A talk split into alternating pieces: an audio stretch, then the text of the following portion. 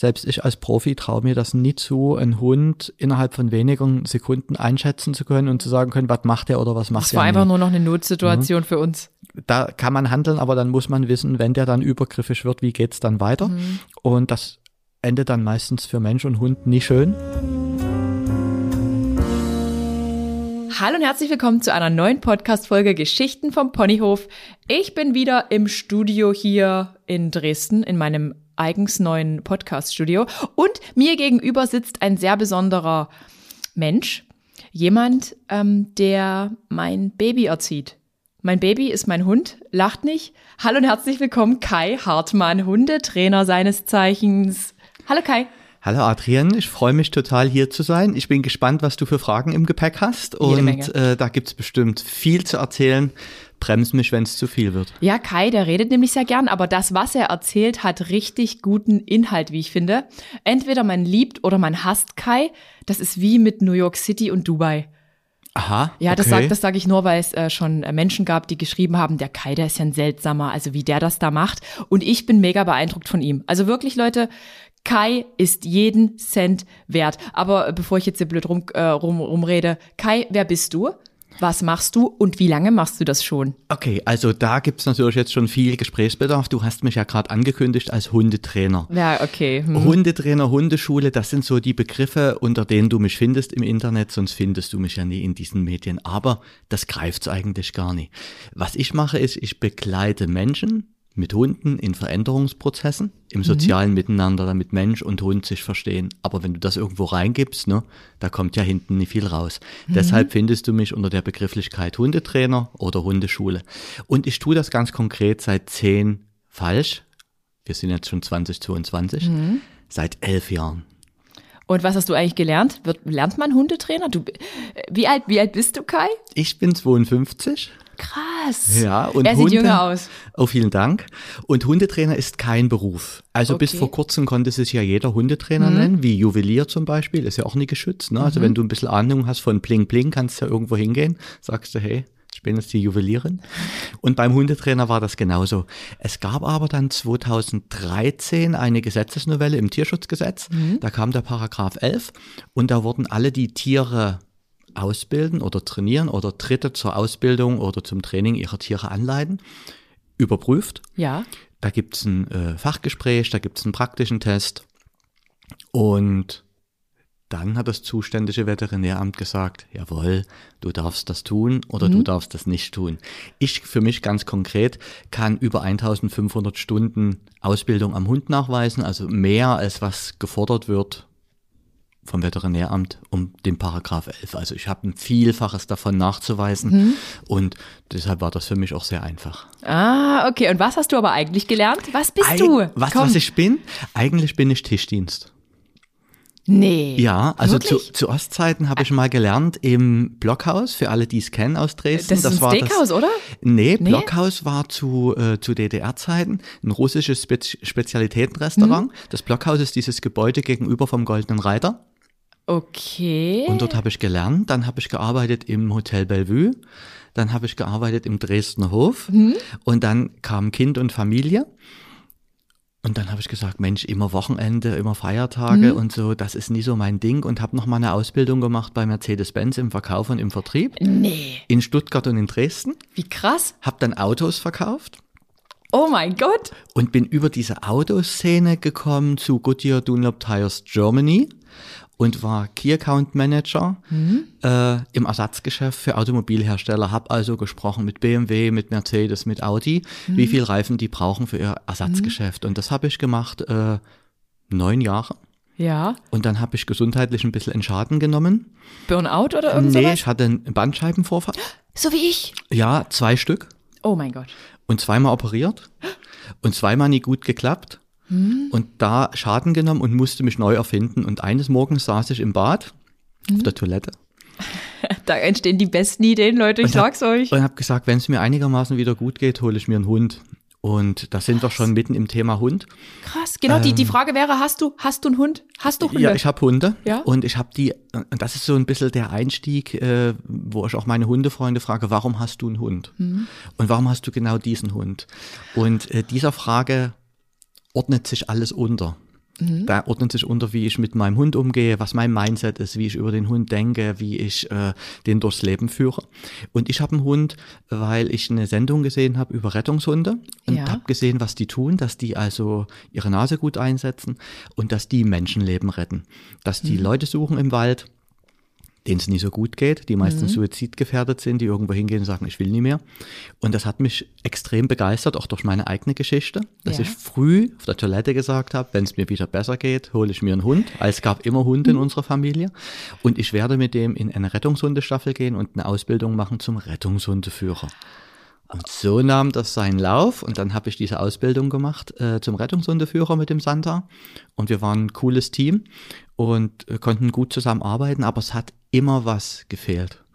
Also der war in der Arbeit top, Sitz, Platz, Steh, hingehen, verbellen, finden, der ist durch Sturm gegangen, der ist mal drei Meter runtergesprungen äh, von so einem äh, Felsvorsprung, hat sich geschüttelt und ist weitergerannt. Also ein völlig verrücktes Arbeitstier. Aber im sozialen Miteinander, also als Familienhund, nie zu benutzen. Der hat an der Leine gezogen, der wollte einen Postboten fressen, der hat die Wohnung umdekoriert, der ging anderen Hunden mörderisch auf die Nerven.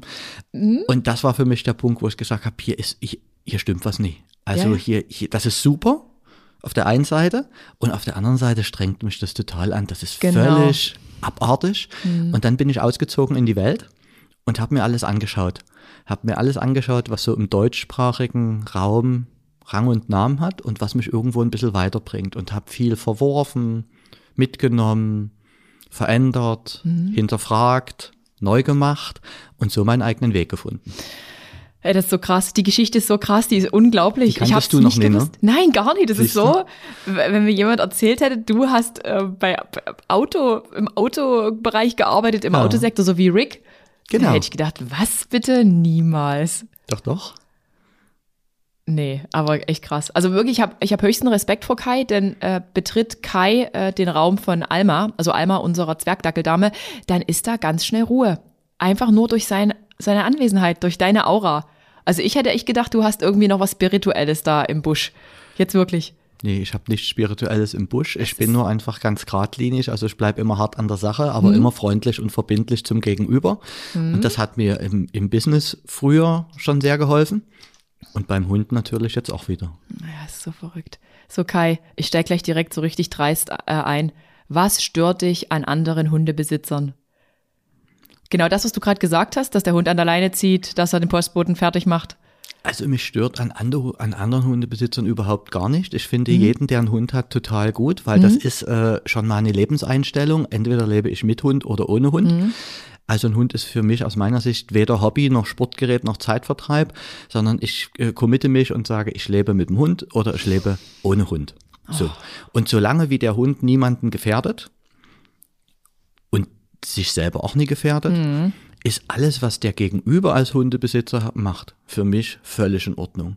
Wenn Hunde aber anfangen, andere Hunde zu belästigen oder anfangen, andere Mensch, Menschen zu belästigen oder das Familienleben dadurch leidet, dann sollte man sich Gedanken machen, weil aus meiner Sicht geht Mensch immer deutlich vor Hund. Also ich liebe Hunde, aber für mich haben Menschen noch einen höheren Stellenwert.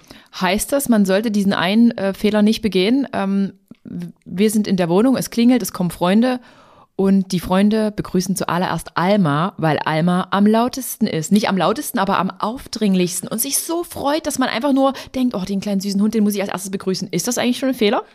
Das ist überhaupt kein Fehler, das ist total verständlich, weil wenn ich Die zu dir komme, wenn ich zu dir komme und die Alma kommt mir entgegengewackelt, ne, da ist es natürlich auch klar, Hm. dass ich mich dazu wende. Mann. Nur gibt's bei uns einen Unterschied, wenn ich zu dir komme, komme ich ja wegen der Alma Hm, und mhm. deine Freunde, die zu dir kommen, kommen ja eigentlich wegen dir. Ja, So, und da muss man schon mal gucken, da ist ja irgendwo schon ein leichter Fehler im System. Hm. Ich, wenn ich wegen dir komme, würde mich dir zuerst zuwenden und dann deinem Hund. Hm. Aber bei uns ist es natürlich eine andere Konstellation. Wenn ich zu dir komme, wende ich mich erst der Alma zu und dann dem Mensch. Aber ansonsten sollte immer so ein bisschen Mensch vor Hund gehen.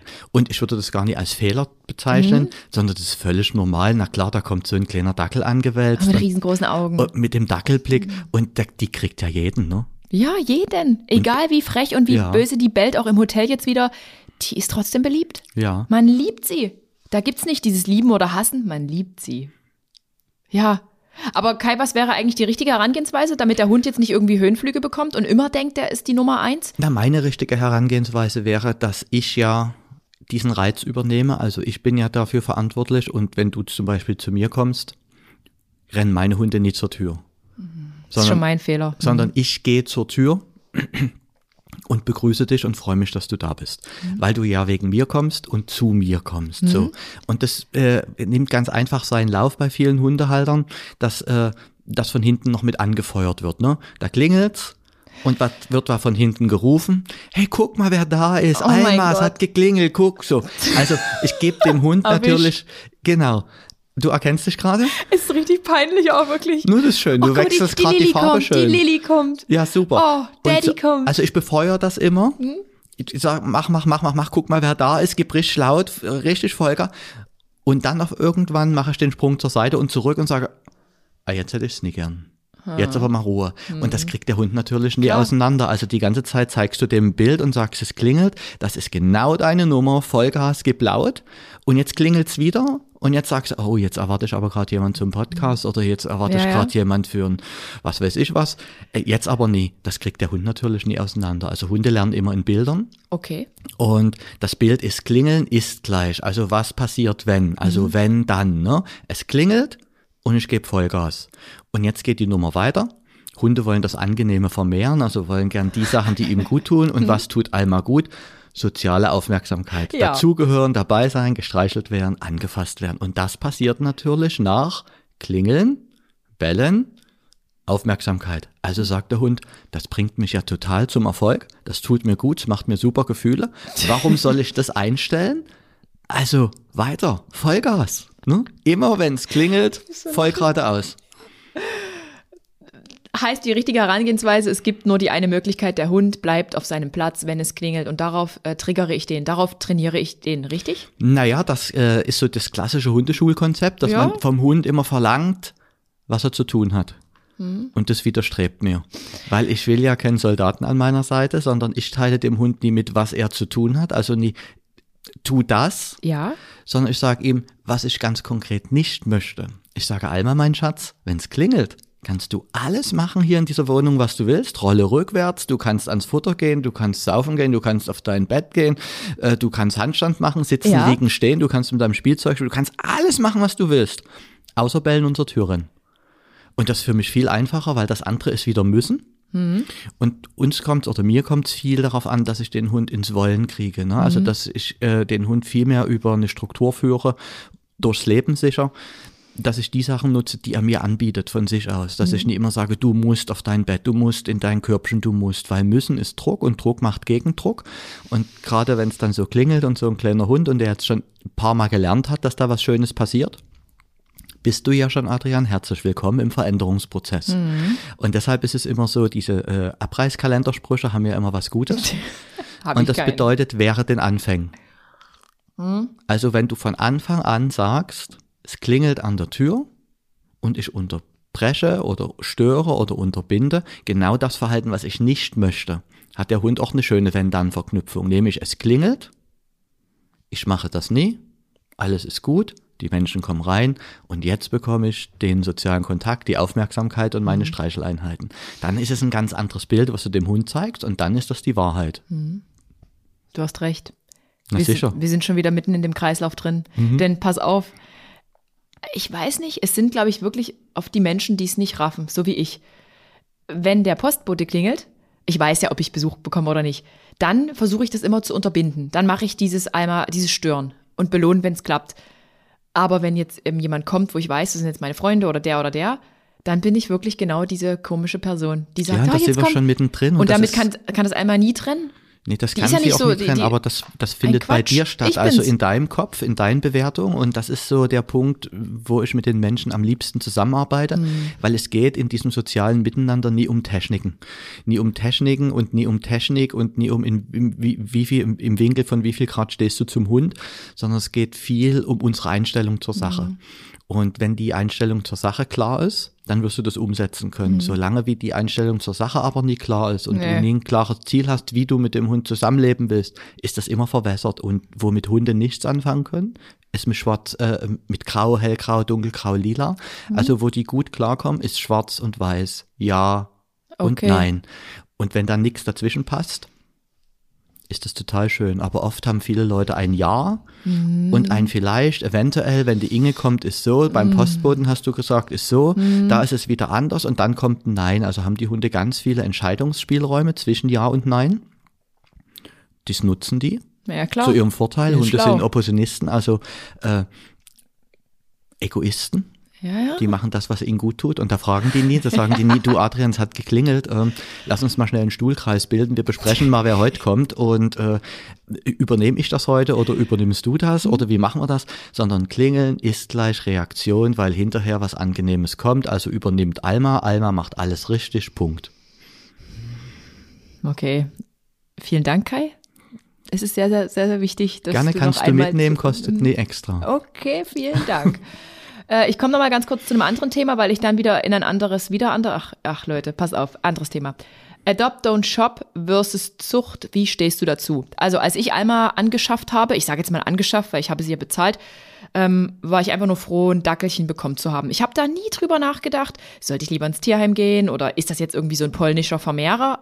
Ich habe da natürlich jede Menge Nachrichten bekommen, wie kannst du nur, es gibt genügend Hunde im Tierheim mhm. und jetzt, jetzt unterstützt du da einen, der vielleicht sich noch schwarz da das Geld einsteckt und, und so ist der Markt. Aber ich hatte mein polizeiliches im Kopf, als wir mit dem Veterinäramt mal einen Einsatz hatten und die haben dann zu uns gesagt, dass mit den Hunden aus dem Tierheim oder auch aus dem, ähm, da, da werden ja auch Hunde aus dem Ausland ins Inland aus geholt. Aus dem Tierschutz. Aus dem mhm. Tierschutz, genau. Mhm. Das ist was für Menschen, die sich damit auskennen. Nicht erst Hundebesitzer. Es gibt viele, die uns die Hunde einfach wieder vor die Tür stellen oder die einfach dann einfach trotzdem mhm. ausgesetzt werden, weil die Hunde schon speziell sind, auch wenn es Welpen sind. Ja, Ende vom Lied ist, ich bin selber verunsichert. Ich hätte mir es nicht zugetraut, einen Hund aus dem Tierschutz aufzunehmen. Einfach weil ich jetzt schon bei Alma so viele Fehler mache. Auf der anderen Seite habe ich jetzt wahrscheinlich wirklich jemanden unterstützt, der, ja, das halt, ich weiß nicht, wie man es bezeichnen soll. Ich will den, ja, ich sage einfach nichts mehr dazu. Was okay. sagst du, Kai? Also meine Meinung ist da ganz klar. Es ist total schön, dass es Leute gibt, die sich diesen Hunden annehmen, weil ja. jeder Hund hat äh, ein tolles Leben verdient und Hunde sind soziale Lebewesen, die uns in diesen Strukturen ähnlicher sind, als die uns fremd sind. Also mhm. die sind uns da völlig nah. Ne? Ähm, und Leute, die sich dieser Geschichte widmen und sagen, ich tue da was Gutes, und ich hole so einen Hund zu mir und biete dem ein schönes Leben. Das kann man gar nicht genug wertschätzen. Das mhm. finde ich ganz schön. Aber mhm. es gehört dazu, ein gerüttelt Maß an Wissen und Können. Und jetzt kommt das dritte. Und auch ein finanzielles Polster. Mhm. Weil du kriegst ein Überraschungspaket. Also wie so eine Schachtel Pralinen. Mhm. Und wenn du die auspackst, weißt du nie, was drin ist. Mhm. Und du hast es vor uns gerade schon angeschnitten. Du weißt nie bei diesen Hunden auch aus dem Ausland, mhm. wer ist denn da drin versteckt. Also wie viel Prozent ist ein Dackel, wie viel Prozent ist ein Herdenschutzhund, wie viel Prozent ist ein was. Und Genetik ist eben nur durch Genetik zu überlisten. Und es werden ja nie nur die Faktoren vererbt, wie sind vier Füße dran und Fell und ein Schwanz und zwei Ohren, könnte jetzt eine Katze sein, aber ja. ist ein Hund geworden, mhm. sondern es werden ja auch mitgenommen die erworbenen Fähigkeiten und Fertigkeiten der Elterntiere und das Generationen rückwirkend. Mhm. So. Und jetzt holst du aus dem Ausland so einen geretteten Hund von der Straße, dem es vielleicht wirklich nie gut ging. Das ist mhm. jetzt, würde viel zu weit führen. Das ist noch ein Riesenthema, ja, dieser riesig. Tierschutz. Also da gibt es ganz tolle Organisationen, die sich da wirklich verdient machen. Aber es gibt eben auch viele schwarze Schafe, die Hunde retten, die vielleicht gar nicht gerettet werden wollen. Mhm. So, jetzt gehen wir aber davon aus, du hast so einen Hund, der wirklich in Not war mhm. und der ist gerettet worden. Aber in vielen Generationen war die Familie hat die auf der Straße gelebt. Die mussten sich selber kümmern. Mhm. Die waren Entscheider. Die haben immer gesagt, ich mache das so, damit ich überlebe. Mit mhm. meiner Gang, mit meiner Gruppe, mit meinem Rudel. Ja, ja. Und jetzt holst du so einen Vorstandsvorsitzender der Deutschen Bank AG zu dir nach Hause und sagst dem, mein Schatz, ab heute du und ein Pförtner. Ja. Also da brauchst du ein gerüttelt Maß an Wissen und Können, dass mhm. du dem Hund das vermitteln kannst, dass du ihn jetzt sicher durchs Leben führst und dass er nichts mehr selber entscheiden muss. Mhm. So, das ist ein ganz wichtiger Punkt, den man dabei beachten muss. Und natürlich auch die gesundheitliche Geschichte. Ne? Mhm. Also wenn da so Hund Hunde Krankheiten mitbringen, bist du schnell mal im fünfstelligen Bereich. Und wenn du dieses Polster dann nicht hast, um dem Hund was Gutes zu tun, was passiert denn dann? Dann werden diese Hunde aufgrund von Verhaltensauffälligkeiten, mhm. die du selber nie hinbekommst, weil dir das Wissen und das Können fehlt, oder von gesundheitlichen Defiziten, wie du vorhin schon gesagt hast, zum Wanderpokal. Also stehen dann irgendwo vor der Tür, werden ausgesetzt, werden angebunden oder landen wieder im Tierheim.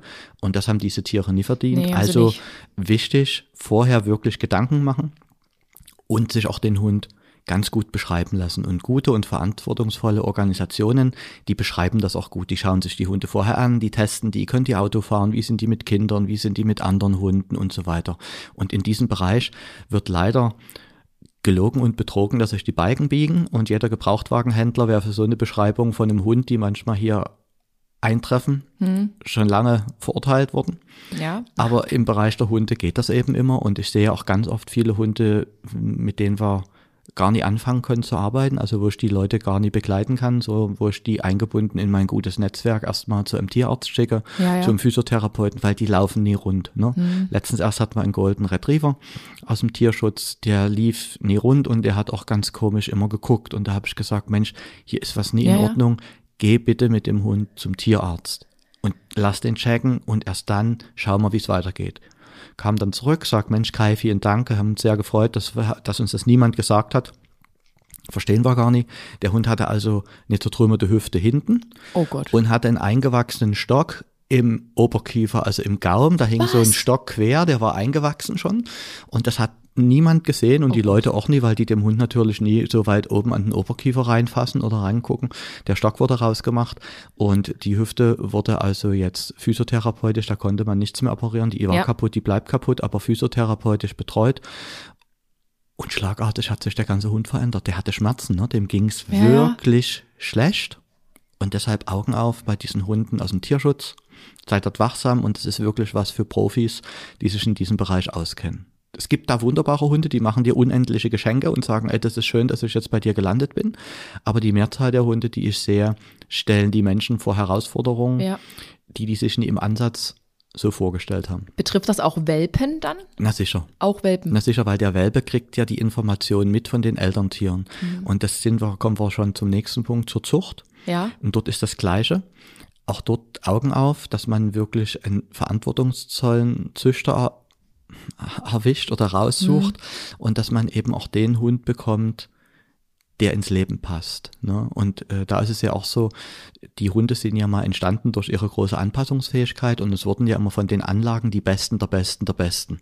Und wenn du jetzt mhm. so in die, in die Jagdhundeszene zum Beispiel reinschaust, da wurden ja immer die vermehrt mit den besten Anlagen. Mhm. Ne? Und die nehmen ja dann schon das Können der Elterntiere mit.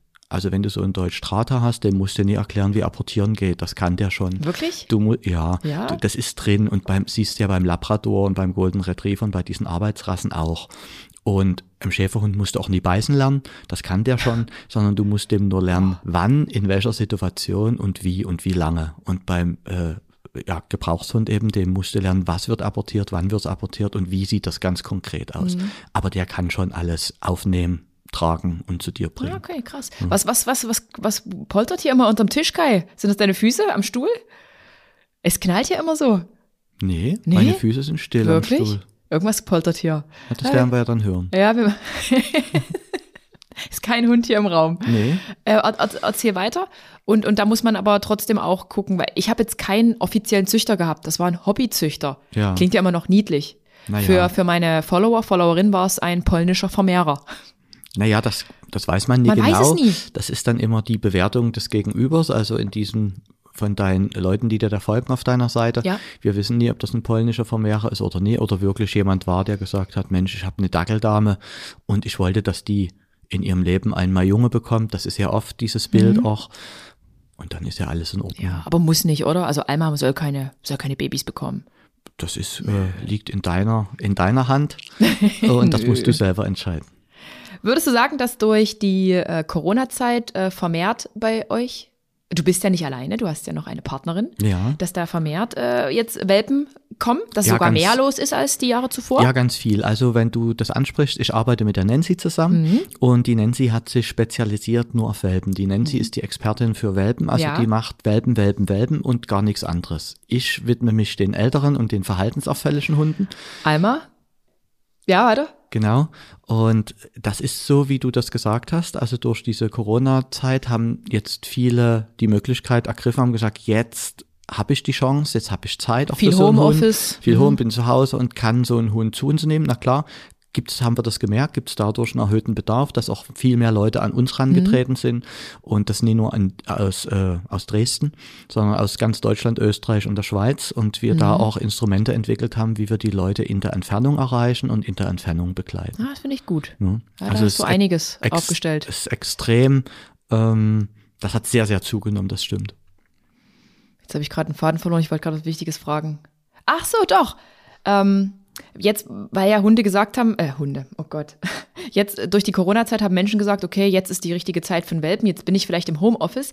Äh, für mich war das so, ich bin ja nun selbstständig, ich kann mir meine Zeit selber einteilen, aber ich muss gestehen, für mich war die erste Zeit nicht mehr viel mit Arbeiten zu Hause. Ja, ja. Der Hund wollte unglaublich viel Nähe, viel Liebe, viel alles. Mhm. Es ist doch gar nicht so. So einfach ist es jetzt nicht, sich einen Hund ins Haus zu holen, oder? Da muss man einiges beachten. Nee, so einfach ist es nie. Und Nee. da muss man viele Sachen beachten. Zum Beispiel äh, beginnt das Miteinander, also dass du deine Werte und deinen Rahmen dem Hund vermittelst, beginnt, wenn der Hund die erste Pfote über deine Schwelle setzt. Und oft wird erklärt, gerade bei den Hunden, bei Welpen Ja. und auch bei Hunden aus dem Tierschutz, lass die erst mal ankommen. Den Die Spruch ich sollen noch. erst mal ja. ankommen, lass dir. Aber Adrian, sobald der Hund die erste Pfote über deine Schwelle setzt, ist er doch angekommen. Mhm. Ja, klar. Also mehr als ankommen kann, er ist ja da. So. Und dann ist es so, dass sich immer jemand, der neu in eine Gruppe kommt, der Gruppe Mhm. anpasst. Aber Ja, die Gruppe passt sich dem. meistens passt sich die Ja. Mhm. Gruppe dem Hund an und hebt den irgendwo auf eine Stufe, wo er gar nicht hingehört und sagt, genau, huschel, buschel. Oh. Und wenn es klingelt, guck mal, wer da ist und so weiter. Und dann ist der Hund irgendwie vier, fünf Wochen bei uns und dann nervt uns das und dann sagt man, jetzt hätte ich aber was ganz anderes. Also Nancy, bitte jetzt. Genau, entschuldige mein Geschwätz von den letzten vier, fünf Wochen. Jetzt wollen wir es anders haben. Und es könnte so einfach sein, wenn man von Anfang an die richtigen Bahnen Ja, ja. Ergreift und dem Hund sagt, pass mal auf, bei uns ist das hier so. Und der Hund ist zum Hund geworden, weil er ein großer Anpassungskünstler ist. Und je klarer wir sind, umso schneller ist das fertig. Heißt, tatsächlich ab Zeitpunkt Null kann man beginnen, den Hund zu trainieren. Und nicht, das ist ein kleines Huschel, der will jetzt hier bei mir schlafen und kuscheln, sondern man kann wirklich anfangen mit Tag Null. Aber, ja, jetzt hast du was ganz Interessantes gesagt, Oh. nämlich trainieren. Also, das gibt ja zwei Sachen. Böses Wort wahrscheinlich. Nee, das ist ein total gutes Ja? Wort. Du kannst, äh, musst immer schauen, was willst du mit dem Hund machen. Ich zum Beispiel nochmal zurück zu meiner Gesch- Geschichte mit dem Santa. Mhm. Der kam ja zu mir und ich habe ab Tag eins angefangen, mit dem zu trainieren. Also mit dem wirklich zu arbeiten. Der ist eingezogen und war drei, vier Tage da und dann ging es schon zum ersten Mal zur Rettungshundestaffel, Mhm. zur Ausbildung. Ganz sanft, aber es wurde mit dem Training sofort begonnen, weil dieses Fenster, wo der Hund was lernen kann, natürlich bei Welpen sehr weit offen steht am Anfang. Das ist die eine Seite, das ist das formelle Lernen, das ist Training, Ausbildung, Beschäftigung. Haben wir gemacht. Und dann gibt's die andere Seite, das ist das soziale Lernen, das ist Erziehung, Vermittlung von Werten und Normen und vor allen Dingen auch deinen Grenzen. Und das hat bei mir nie stattgefunden, weil ich es eben einfach auch nie wusste. Aber die Erziehung, also das soziale Lernen, legt immer die Basis. Und obendrauf kommt dann das Training und die Ausbildung. Und das muss man unterscheiden. Und viele holen sich einen Hund ins Haus und beginnen sofort mit dem zu trainieren. Und das ist eben die Nummer, es wird zu viel trainiert, versucht, probiert, aber zu wenig erzogen. Und das kannst du alles ins Menschliche transportieren. Ja. Du erinnerst dich noch, als du klein warst, warst du vielleicht im Kindergarten oder bei einer Tagesmutter und die hieß Erzieherin. Ja, stimmt. Da wurde erzogen. Da wurde geguckt, dass du anderen nie das Frühstücksbrot weg isst, dass du nie jeden mit der Schaufel im Sandkasten auf den Kopf haust. Also da wurden die sozialen Normen besprochen, wie du dich in dieser Gruppe bewegst. Und erst danach ging es in die Schule und dann hast du gelernt. Dann wurdest du ausgebildet und dann später in deinem Job ging das so weiter. Ne? So. Und es ist immer das äh, Fundament, ist immer die Erziehung wo später die Ausbildung drauf aufsetzt. So, also du kannst auch einen Hund über reine Erziehungskonzepte nicht ausbilden und über reine Ausbildungskonzepte nicht erziehen. Boah, das war schon wieder zu viel für mich. Und das ist nicht so schlimm. ich brauche mehr Menschentraining. Ähm, also he heißt jetzt, was müsste man in den ersten 14 Tagen richtig machen? In den ersten zwölf Wochen, Okay. aus unserer Sicht, ist es so, 4, 8, 12, nee, da ist er noch beim Züchter, oder? Nee, ab wenn du ihn geholt hast, kriegst so. du ihn ja zwischen der achten und zehnten Woche und Ja. die ersten drei Monate, wo der Hund bei dir zu Hause ist. Okay. Mhm, Ne, also vier, acht, zwölf, die ersten zwölf Wochen, die ersten drei Monate. Äh, wenn der Hund äh, zu dir kommt, ist es wichtig, dass wir eine feste soziale Verbindung mit dem Hund eingehen, dass wir dem sagen, dass wir die Vertrauensperson sind an seiner Seite, an der er sich orientieren kann. Machen wir mittels Futter, oder? Der kriegt von uns unser Fressen, ist es das schon? Kontaktlinien und Ja, sowas? also die meisten Hunde verkaufen ihre Seele nie für so ein Stück Wurst, sondern äh, dem Hund geht's überwiegend um Sicherheit. Mhm. Also fühle ich mich sicher, kann ich hier vertrauen, habe ich eine Planungssicherheit dem anderen gegenüber, verhält er sich einschätzbar und äh, überlebe ich die Nummer hier. Oh. Da gehört natürlich Futter und Wasser mit dazu, Mhm. aber das ist nur ein kleiner Teil. Viel mehr ist beim Hund, also der Sicherheitsgedanke. Was Hunde von uns erwarten, ist zum großen Teil Sicherheit. Okay. Und das können nur wir liefern, weil nur wir kennen ja unsere Menschenwelt und von A wie Ampel, ne? Ja. Bis W wie Wasserkocher ist für den Hund in unserer Welt ja alles eine ganz große Gefahr. So, und die ersten zwölf nutzen, äh, die ersten zwölf Wochen nutzen wir dafür, dass wir wirklich das mit dem Hund gemeinsam zusammenwachsen. Also wir schicken den nie ins Außen in eine Welpenspielgruppe, wo der sich an anderen Hunden orientieren kann. Wir lassen den auch nie von der Leine los und sagen, mach was du willst und denk dir schöne Sachen aus, von denen ich dir dann später erklären muss, dass ich die gar nie so hätte. Wir lassen den Hund auch nicht zur Tür rennen und bellen und sagen, jetzt hätte ich es nie mehr, sondern wir zeigen genau das, was wir wollen. Und jetzt ist wichtig, und was uns gut tut. Also wenn du mit Alma zum Beispiel in einem Haus wärst, in einer Alleinlage, am kleines Haus am Wald, und es würde jemand kommen und die würde bellen, Sofort da würdest du wahrscheinlich, nee, Nee, da würde ich dir empfehlen, freu dich, schmeiß noch Futter hinterher und lob sie und mach das immer so, weil, Weil du hast gut ist, die, die beste Alarmanlage der Welt. Ja. Kleines Haus am Wald, kommt ein dunkler Mann und es bellt dahinter. Da sieht niemand, dass es ein kleiner Dackel ist, aber die hören Alarm. Also es passt dann in dieses Leben. du hast recht. Jetzt bei dir, du wohnst in der Stadt, Ja. in einer Wohnung Ja. mit anderen rundherum. Da passt zu deinem Leben vielleicht eher etwas Ruhe. Ja. Ja, Ja. genau. Also immer das, was in dein Leben passt, diese Werte, die vermittelt man dem Hund. Ne? Wenn ein Hund später mal dafür gedacht ist, dass er nicht nur die Menschen sozial bereichert, sondern auch auf Haus und Hof aufpasst, dann kann man das von Anfang an zulassen. Will man es nie, dann macht man es nie. Super Kai. Weißt du, was ich gemacht habe? Einmal hat eigentlich nie gebellt, einmal war ganz still Mhm. und irgendwann waren wir dann Weihnachten war es dann bei ähm, Ricks Familie und da hat die Oma halt so einen alten Hund Mhm. und der hat immer gekläfft. Und dann haben wir uns total gefreut, als Alma auch ihre ersten zwei kleinen Bellerchen von Mhm. sich gegeben hat. Weil es so niedlich war. Ja, Wie sicher. konnten wir nur? Also Hunde ähm, Ah. lernen ganz viel durch Beobachtung. Das ist zum Beispiel auch eine sehr große Ausbildungshilfe. Mhm. Ja. Äh, haben wir in der Rettungshundearbeit oft benutzt, wenn Hunde sehr gut gefunden haben, also gesucht haben, aber das Opfer nie durch Bellen angezeigt haben. Dann haben wir ältere Hunde mitgenommen, Ja. die gearbeitet haben und die jungen Hunde waren dabei und haben zugeschaut. Genau das, was dir und Alma passiert ist. Ja. Und irgendwann sagen die, ach, das ist die Nummer, da muss ich hier bellen. Und dann musstest du dem Hund das gar nicht aktiv beibringen, sondern Oh. Positiv, mhm. sind wir wieder vom Wollen. Der hat das selber gewollt, das selber getan, weil er es von dem großen Hund gesehen hat und hat gesehen, aha, da gab es Bestätigung. Und schon hat man einen Hund, der bellt, ohne dass wir da viel Druck machen mussten oder viel Frustration aufbauen, um das Bellen hinzubekommen, sondern der hat das einfach nachgeahmt, imitiert, wie das bei Alma auch passiert ist. Wie konnte ich nur? Wie konnte ich nur? Sind Dackel eigentlich schlaue Hunde? Ja, und Dackel sind Entscheider. Ne? Man muss ja immer gucken, wofür wurde der Dackel mal genetisch gemacht. Ne? Der geht in so einen Bau und das sind so ein paar Tiere und die sollte er jetzt rausholen.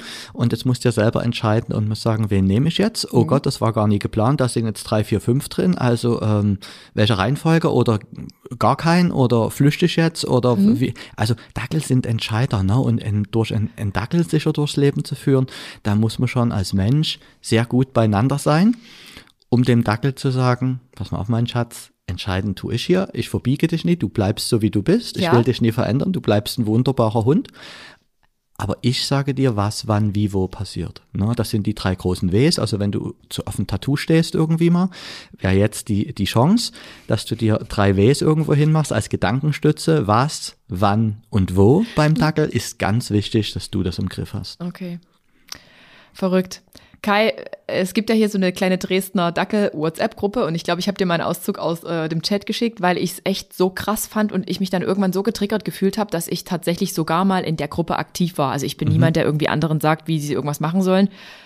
Aber das ging mir echt zu weit. Ähm, da war es halt quasi so, dass Dackel nicht bei uns in die Heide, in unseren Wald hier, in unseren örtlichen genommen mhm. werden können, weil die halt eben Jagdtiere sind oder sein und die halt sämtlichem Wild hinterherrennen. Und dann ist man auch schon eine Stunde hinterhergelaufen, dem Dackel, bis man ihn gefunden hat. Dann hat einer schon mit einem Wildschwein gekämpft, hatte eine gebrochene Rippe. Und da habe ich echt gesagt, ey Leute, das geht nicht. Und, und der dritte schrieb noch, ach, das ist normal, wenn die älter werden, werden die ruhiger. Ja, also das, das stimmt ist doch nicht schon. normal. Das stimmt schon, dass die ruhiger werden, wenn die älter werden, aber normal ist es nie und gerade gefährlich. Mh, hm, ja, jetzt kommen wir noch mal ganz zurück, fällt mir dein erster Punkt ein, den du mich gefragt hast vorhin. Mhm. Was stört dich an anderen Hundehaltern? Mhm. Und da habe ich ja gesagt, nichts. Ja. Solange der Hund nicht sich selber oder andere gefährdet. Und genau. jetzt sind wir genau an dem Punkt. Und da wird sich die Welt immer schön geschminkt. Da werden Ausflüchte gesucht, Erklärung. Ich erkläre es mir selber irgendwie schön und gemütlich. Mhm. Und äh, gerade in den Hunden, wenn irgendwo ein Funken, ein Fitzelchen Jagdhund drinsteckt, ist das immer die Erklärung. Das geht ja nie, weil das ist ja ein Jagdhund. Und das ist Quatsch. Mhm. Also ein Hund, der einfach, auch wenn da nur ein Fitzeljagdhund drin ist oder 100 Prozent, der jagen geht, der ist entweder überhaupt nie erzogen ja. und schlecht oder nicht ausgebildet. Also wenn die Jäger in den Wald gehen und jeder Hund würde dort machen, was er will, weil es ist eben ein Jagdhund, dann könntest du das Halali gleich wieder abblasen. Also der Job des Jagdhundes ist es, ganz lang nichts zu tun. Also erstmal mhm. nichts zu tun. Zu warten, liegen zu bleiben und nichts zu tun. Und erst wenn der Jäger geschossen hat und das Wild geholt werden muss, dann ist der Einsatz vom Hund, weil er dann eben apportiert mit weicher Schnauze oder was es eben zu tun gibt. Oder wenn der äh, Jäger ein Wild krank geschossen hat, also es ist nicht gestorben, ne, er ja. hat es nur verletzt und das schleppt sich in den Wald, dass er dann der Spur folgt ne, ja. und das Wild findet, damit der Jäger das erlösen kann. Das ist der Job des Jagdhundes. Also ganz lange erstmal überhaupt nichts tun. Mhm. Und auch wenn Saison ist, auf einige Wildarten und auf andere nie. Wenn der Jäger auf seinem Ansitz sitzt und der Dackel liegt unten auf der Tasche und da rennt ein Reh vorbei, das einfach in Ruhe zu lassen. Also genau. nicht hinterher zu rennen. So. Und das ist der Job eines Jagdhundes. Und so arbeiten Jagdhunde mit den Menschen zusammen. Es gibt ein paar wenige Ausnahmen, aber in aller Regel haben Jagdhunde erstmal nichts zu tun. Und das ist eben das, was ich nicht gut finde, wenn Hunde sich oder andere gefährden hm. und der Mensch sich dafür tausend Ausreden sucht. Hm. Ja, unsere Verpflichtung ist es, wir haben den Hund in unser Leben geholt und unsere Verpflichtung ist es, dass wir den sicher durchs Leben führen. Und da bin ich für die Sicherheit von meinem Hund, von mir und von den anderen ein bisschen mitverantwortlich. Und das geht aus meiner Sicht nie. Da müsste man in sich gehen und sagen, hey, das funktioniert jetzt nie. Mhm. Was kann ich tun? Damit das nicht mehr passiert. Richtig. Ja. Und da bin ich stolz auf Alma, weil das klappt. Alma, ich kann mit Alma in die Heide gehen ohne Leine. Es war dann auch noch so der, der, davon gesprochen, ihr dürft niemals mit euren Hunden ohne Leine in die Heide gehen. Ich mache es mit Alma immer und ich gehe mit ihr auch wirklich, wenn es stockduster ist und sie verlässt mich nicht. Und wenn sie den Anschein macht, dann gibt es Abbruchsignal. Genau so ist es. Also, dass man dann regulierend eingreift und sagt, du, hier könntest du dich jetzt gerade in Gefahr begeben oder hier ist was, das kann ich nie mehr einsehen, weil du bist ja in dem Moment die ja. Führende. Wenn man in den Bereich der äh, Hundeausbildung reingeht und des Hundetrainings, gibt es ja die alten Begrifflichkeiten. Das war der Hundeführer. Mhm. Also du führst ja deinen Hund und so ein bisschen was würde ich mir davon wünschen für den Familienhundehalter, dass er so ein bisschen von dem Spirit mitnimmt und ich habe das beschrieben für mich als Hundeführer, finde ich so unpassend, sondern als Vertrauensperson, dass mhm. ich die Vertrauensperson für meinen Hund wäre, an der sich im sozialen Miteinander, also im täglichen Alltag orientiert. Mhm. Ja. Und dafür nutzen wir eben auch die ersten zwölf Wochen, egal ob es ein Hund ist aus dem Tierschutz oder ein Welpe oder ein Hund äh, mittleren Alters mit unbekannter Vorgeschichte, dass wir dem sagen, so ist es hier, so machen wir es und so kommen wir gemeinsam harmonisch durchs Leben. Oh, ich finde das gut. Ich könnte hier noch ewig jetzt wirklich weitersprechen. Aber Kai, was wäre denn, wenn ich jetzt mit Alma ein Wildschwein treffen würde? mit Jungen noch dazu. Ich habe echt so manchmal die Angst, dass ich irgendwann mal selber auf ein Wildschwein treffe mit kleinen, ähm, wie nennt man die, die Kinder von Wildschweinen? So ein Frischlinge, ne? Frischlinge, ja. Was wäre denn dann? Dann macht Alma noch Alarm vielleicht und dann greifen die uns an oder die Mutter greift uns an, weil sie ihre Kinder beschützen will. Renne ich dann auf den Baum? Springe ich auf den Baum? Rennen. Naja, das ist ein bisschen tricky, da kann man nie so viele gute Ratschläge geben. Mhm. Wenn man sowas mal schon mal live erlebt hat, dann wird das anders. Also ich würde dir empfehlen, die Alma hochzunehmen, Ja. dich ruhig zu verhalten und vielleicht versuchen, ganz langsam diese Situation zu verlassen oder stehen zu bleiben, bis die Tiere sich entfernen. Also auf jeden Fall in dem Moment dann auch den Hund nie groß bellen lassen und nie dorthin, dass er sich, äh, dass diese Muttersauen sich nie bedroht fühlen Genau. und die Kinder nie bedroht fühlen. Also nimm den Hund einfach hoch. Beim Dackel halten vielleicht auch wirklich, obwohl das sonst nicht mein Ansatz ist, halten die Schnauze zu, Ja, dass da ja. ein bisschen Ruhe ist und bleib stehen oder verlass ganz langsam die Situation. Also nie einen Helden spielen und die Tiere verjagen wollen, das endet meistens tödlich und auch nie den Hund einfach machen wollen und nie Nee. in Panik verfallen und dort noch laut rumzuschreien und auf den Baum springen. Ja, das kannst du probieren, aber da ist auch schon berichtet worden, dass die Tiere dann eben da unten ausharren stundenlang und dann musst du dir Hilfe holen in Form vom Jäger oder vom Förster oder Oh der dort Gott. befreit. Ich hoffe, also, es wird nie passieren. Nee, und deshalb äh, im Wald sind wir zu Gast. Und Ja. wenn ich mit meinen Hunden im Wald bin, der Wald äh, gibt mir immer viel Energie. Also da, da kann ich Genau. super auftanken. Das ist schön im Wald und da riecht's toll. Umarmst du und, Bäume? Ähm, nee, so weit gehe ich nie. Ich mach's. Äh, Sehr schön, aber das, das gibt mir ganz viel. Also ich, wenn ich aus so einem Waldspaziergang komme, bin ich ganz euphorisch, könnte man Ja. sagen, oder aufgeladen oder aufgetankt. Das macht mir irgendwie gute Gefühle und gute Laune und gute Energie und es riecht so gut. Aber wir sind im Wald zu Gast mit den anderen Tieren Mhm. und so benehmen wir uns auch und wir bleiben immer im Wald auf den Wegen. Mhm. Also meine Hunde, die hetzen dort nicht durchs Unterholz und spielen Mhm. dort verrückt. Hunde sind Lauftiere und die sollen auch gern mal die Sau rauslassen, aber da Ja. benutzen wir Wiesen oder abgemähte Felder, wo man sagen kann, dort können sie mal und dort sehe ich, da ist rechts und links alles klar oder ein abgesperrtes Gebiet, zum Beispiel äh, irgendwo ein Trainingsgelände oder eine Trainingswiese oder dort, wo man sowas machen kann, aber nicht im Wald. Ne? Also im Wald bleiben wir auf den befestigten Wegen, dort sind wir zu Gast und da gehen wir gemeinsam durch den Wald. Da kann der Hund rechts und links mal schnuppern, aber nie wie angesenkt durchs Unterholzwegen. Okay. Auch interessanter Ansatz. Mhm. Sehr interessant. Kai, du hast ja vorhin schon gesagt, dass wenn man einen Hund, äh, sich einen Hund ähm, anschafft, da hat er ja eine gewisse Genetik, aber jetzt gibt's doch ähm, auch diesen Satz, der Charakter des Hundes, der ist anerzogen. Nee, ein Hund hat einen Charakter, der kommt mit dem Charakter, oder? Na sicher kommt er mit dem Charakter zur Welt. Also der Dackel hat ja schon mal von Haus aus Ja. einen ganz anderen Charakter als, ich sag mal, der Herdenschutzhund. Und diesen Charakter bringt er ja mit. Aber wichtig, was du gesagt hast, stimmt. Der wird auch geformt und geprägt durch uns. Also was er erfährt, was er für Lernerfahrungen macht. Und da sind wir auch wieder beim Tierschutzhund.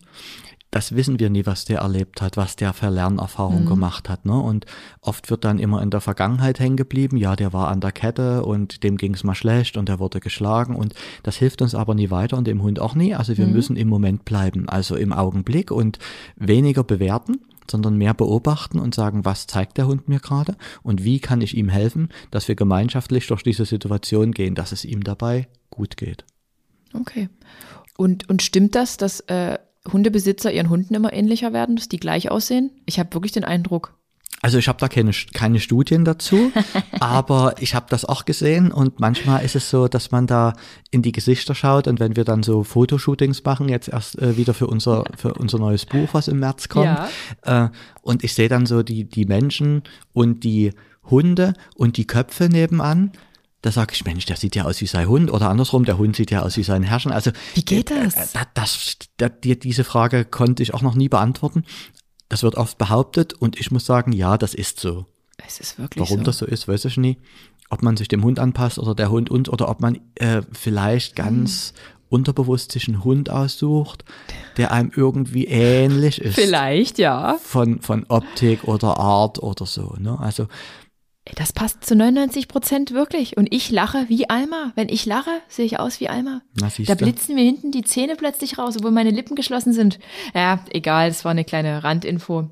Es geht natürlich hier weiter mit äh, vielen informativen Dingen. Kai, was sind die häufigsten Ersthundebesitzerfehler?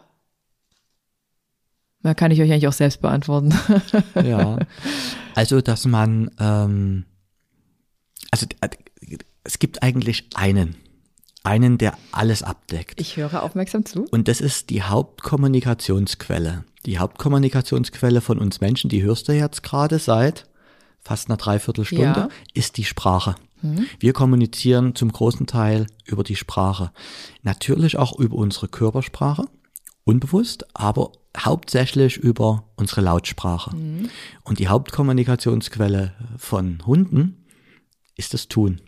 Also Hunde sind handlungsorientiert. Okay. Und das ist das, dass viele Hunde Freunde, sage ich immer, weil Hundebesitzer Ja, oder Ersthundehalter. Mhm. oder so, das trifft nicht. Es gibt bei mir auch keine Kunden oder Klienten Ja. oder Mandanten oder Patienten, sondern das sind Freunde. Also das sind Hundefreunde, das sind Freunde, die das äh, Leben mit Hund alle irgendwie vereint. So. Und oft wird geglaubt, dass man dem Hund über unsere Lautsprache die Welt erklären kann. Naja, ich habe schon Nein gesagt, das geht nie. Kai, was soll ich denn sonst sagen? Geht's mit aus vielleicht besser? Oder mit, Also weniger quatschen, mehr handeln. Der Hund ist handlungsorientiert, der Hund ist ein Täter und wir sind Quatschkopf. Und wir könnten dem Hund viel mehr helfen, wenn wir tätig wären. Also wenn wir das, was wir wollen, umsetzen. Der Hund handelt immer blitzschnell, kompromisslos und ohne Diskussion. Und während der Hund fertig ist, hängen wir noch hinten dran und überlegen und bewerten und denken und machen und oh Gott, was machst du? Ach nee, das ist die Würsteloma. Ah, Oh Gott, äh, da, da, nee, das kann ich jetzt nie. Äh, beim Postboten, wie du gesagt hast, kann ich's. Äh, bei der äh, Tante Inge, das ist die Erbtante. Oh Gott, nee, dann lieber nie. Also wir, wir bewerten, wir, wir sind viel zu langsam. Also mein Tipp an die Ersthundehalter ist, mehr tun, mischt euch ein zur Sicherheit des Hundes und bietet den sicheren Rahmen, in dem der Hund sich bewegen kann. Ne? So. Und wo ist da die Grenze zwischen ähm, tun klingt immer wie Gewalt, tun, irgendwas tun? Weißt du, wie ich meine? So dieser, diese Grenze, wie zeigt man dem Hund denn jetzt wirklich eine richtige Grenze? Jetzt ist also Schluss. diese, genau, diese, ähm, diese Grenze, die kann natürlich verschiedene Bilder haben. Und das mit der Gewalt, das ist ganz gut, dass du das ansprichst. Das ist immer so in den Hundehaltern drin. Ich weiß gar nicht, wo das herkommt, dass jetzt gesagt wird, es muss immer alles positiv sein, es muss positiv sein, es muss positiv sein, es muss positiv sein. Das ist ein schöner Wunsch. Das ist es aber nie. Also es gibt ja dieses philosophische Gesetz der Polarität und das bedeutet, dass alles seine zwei Seiten hat. Und damit wir in der Harmonie sind, braucht alles seine zwei Seiten. Und das kennst du ja selber. Es gibt im Sport, es gibt einen Beuger und einen Strecker in der Muskulatur. Es gibt schnell und langsam, es gibt heiß und kalt, es gibt Mann und Frau, es gibt senkrecht und waagerecht. Und damit wir, und Tag und Nacht. Und damit wir in der Harmonie sind, brauchen wir immer die Gegenspieler. Das muss immer in Waage sein. Und du machst den Hund mit positiv, positiv, positiv genauso kaputt und verrückt wie mit Druck, Druck, Druck. Also das muss beides ein ausgewogenes Wechselspiel haben, damit man in die Harmonie kommt. Womit Grenzen erstmal überhaupt nichts zu tun haben, ist Gewalt, Schmerzen und körperliche Überlegenheit. Wer das braucht, der hat äh, die lerntheoretischen Grundlagen nie im Ansatz verstanden. Ich transportiere das äh, gern mal kurz in ein Bild ins Menschliche, da Ja. wird's nämlich schön klar. Stell dir vor, du hast eine kleine Tochter, stehst mit der an der Straße, hast die an, nie an der Hand. Auf der anderen Straßenseite ist der Rick. Ja. Also die sieht ihren Papa, freut sich und sagt, jetzt laufe ich mal los. Mhm. Als die loslaufen will, siehst du im Augenwinkel den Linienbus. ja. Was machst du? Na, sofort irgendwie am Kragen packen und Ach, guck zurückziehen. an, ist das nie Gewalt? Nein. Warum nie? Na, weil ich sie ja beschützen wollte, ihr Leben beschützen wollte. Sicher, du hast gehandelt und in Genau. dem Moment ist es dir egal, ob du von der kleinen Schnecke äh, einen Pferdeschwanz zu greifen kriegst, einen Rucksack, die, äh, die, Hauptsache zurück. So, du handelst zur Sicherheit deines Hundes. Du Ja. setzt also eine Grenze und sagst, hey, und jetzt ist es wichtig, dass wenn das besprochen ist, ist es auch gut. Na, also dann hängt man nie 14 Tage rum und sagt, Mensch, Schatzi, 14 Tage wolltest du hier dich vor den Bus stürzen und bist du denn... le-" Also es ist vorbei und dann sagt man, Schatzi, pass mal aufs nächste Mal, erst links gucken, dann rechts gucken, guck mal, jetzt rennst du zum Papa. Ne? Also hat das Kind in diesem Moment auch was gelernt über das Setzen einer Grenze und diese Grenze war in diesem Moment körperlich, dass du sie zurückgehalten hast. So. Und wie man Grenzen setzt beim Hund, das hängt sehr stark vom Hund ab. Okay. Das kann also auch so sein, dass man den Hund mal anfasst und ein Stück zurücksetzt.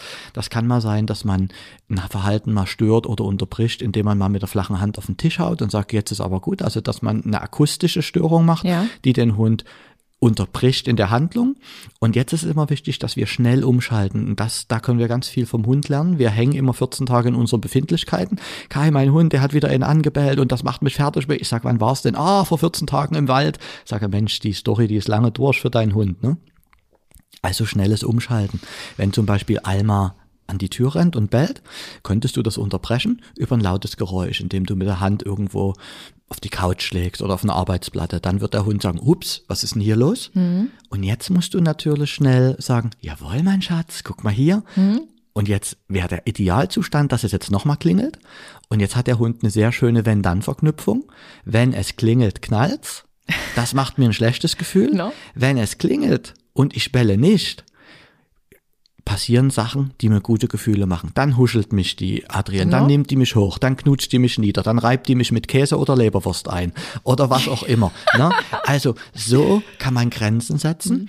und die Grenzen regeln immer der Hund und Grenzen müssen wirklich so lange gesetzt werden, bis der Hund verstanden hat, dass da eine Grenze ist. Also wir müssen uns trennen von unseren Befindlichkeiten und sagen, ich habe es doch jetzt schon dreimal gesagt, nein, nein, nein. Mhm. Aber nein, nein, nein ist für einen Hund keine Grenze. Mhm. Für einen Hund ist eine Grenze eine Handlung, dass ich den Hund eben auch mal ein Stück zurückschiebe oder dass ich ihn mal unterbreche über eine Akustik oder mal einen Schritt zum Hund gehe oder mal einen Schritt zum Hund gehe und dem mal mit so einem Fingerschnipp sage, hey, du bist gemeint, ne? Hey, hier. Oh, wäre schön, um wenn es so einfach wäre. Ja, manchmal, Alter also, so da geht's ja hin und Boah. ja, kleiner Dackel großes Wollen. Im also Hotel. das sind kleine Hunde mit einem riesengroßen Herz. Ja. Und die, da brauchst du sehr viel Kompetenz, um die davon zu überzeugen, äh, dass du die Sache hier übernimmst. Und das ist eben von ja. Anfang an ein wichtiger Punkt beim aber, Dackel. Ja, wir sind, wir sind wirklich gut dabei, aber das Bellen, wir waren jetzt im Hotel, selbst mit Schnabel zuhalten. Naja, der Hund hat gezittert, der, er gebellt wieder und es war wirklich Kai, ich habe mir nicht mehr oder wir haben uns nicht mehr zu helfen gewusst, was jetzt noch ein nachfolgendes Mittel wäre. Ja, wir haben am Ende haben wir dann einfach, wir haben aufgegeben. Ja, das ist äh, der schlechteste Weg. Ja. Aber viele Hundefreunde machen sich immer Gedanken, was kann ich machen, wenn? Hm. Also was mache ich, wenn der Hund an der Leine zieht? Was mache ich, wenn der Hund andere Hunde anbellt? Was mache ich, wenn der Hund im Hotelzimmer bellt. Im Hotelzimmer alleine bellt er nicht, es geht immer nur um uns. Sch sch klar, Ach, also, so, ne? also die, die Nummer ist immer, was mache ich wenn? Und das ist nie das Ziel der Übung, sondern ja. du müsstest dir mehr mhm. Gedanken machen um es damit.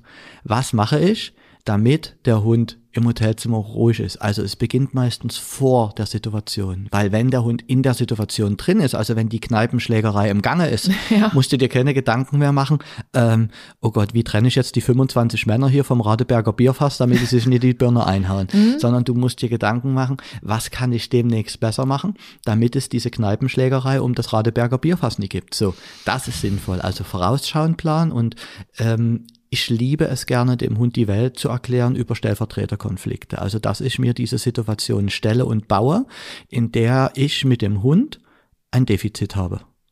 Dass ich nie warte, bis der Alltag mich überrascht. Also größtes äh, Thema immer noch für viele Hunde ist Fressen von Unrat vom Boden. Ah, der ist immer schneller als ich und das kriege ich nie hin und das kann ich nie. Doch, dann äh, äh, präpariert man sich eine Strecke, ja, wo stimmt. ich weiß, wo Sachen liegen mhm. und gehe die Strecke dann mit meinem Hund ab und dann bin ich vorbereitet und dann kann ich dieses Verhalten unterbrechen. Dann kann ich zum Beispiel schnell meinen Fuß vor das Stück Wurst stellen. Oder dann kann ich mich schnell mal an die Jacke schlagen. Und wenn der Hund sich dann ändert und weggeht, dann kann ich ihn einladen und sagen, guck mal, mein Schatz, bei mir ist schön. Also hat er auch da wieder eine Wenn-Dann-Verknüpfung. Mhm. Wenn ich das Zeug vom Fußboden esse, schlechtes Gefühl, lasse ich es liegen, gutes Gefühl. Und darum geht's nur. Es geht nur darum, dass wir die Hunde gefühlsmäßig in der Erziehung antickern und die, ich sag mal, wie auf so einem Schachbrett immer auf den weißen Feldern führen. Ne? Dass die sagen, oh, das ist toll, das ist toll, aber auf jedem Schachbrett gibt's auch ein schwarzes Feld. Mhm. Und wir müssen dem Hund auch erklären, dass es schwarze Felder gibt und dass es dann nie angenehm ist. Nochmal, das hat nichts zu tun mit Schmerz, mit Gewalt, mit genau. Druck, mit körperlicher Überlegenheit, sondern nur, dass wir gefühlsmäßig mit dem Hund arbeiten. Und da ist es ganz wichtig, dass man sich vorab Gedanken macht über die Motivprogramme des Hundes. Also was ist deinem Hund angenehm mhm. und was ist deinem Hund unangenehm.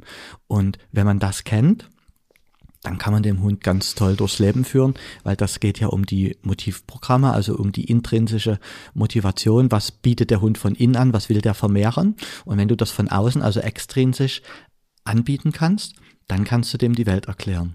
Und das eben alles verknüpft über klare Handlung und weniger über Lautsprache. Ne? Slidotjes am Neuberschalleste, oder Mesters Wobotnerste, wo iratit ihr Pitch? Warum antwortest du mir nie? Ich habe keine Ahnung, was du hier gesagt hast. So siehst du, und so geht das unseren Hunden den ganzen Tag, Ganz dass wir sie genau. zureden mit irgendwelchem Zeug, wo mhm. die sagen, ich weiß gar nicht, was du von mir willst. Ja, und stimmt. dann produzieren wir im Hund noch so ein Grundrauschen. Mhm. Und wenn mal wirklich was Wichtiges dabei ist, sagt er, das war nie für mich. Mhm. Also weniger quatschen, bitte mehr handeln.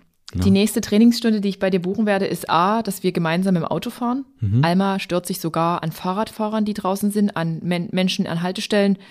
Und wir werden mal hier in irgendein Hotel gehen, was gerade geschlossen ist und uns mal mit Menschen konfrontieren. Das werde ich buchen, Kai. Ja, ich, ich kann nicht mehr, ich habe da keinen Bock mehr drauf. Ja, das Und können ich wir habe gern machen. keine Lösungsstrategie mehr, ich bin zu dumm. Nee, das bist du nie. So, find, so fühle ich mich.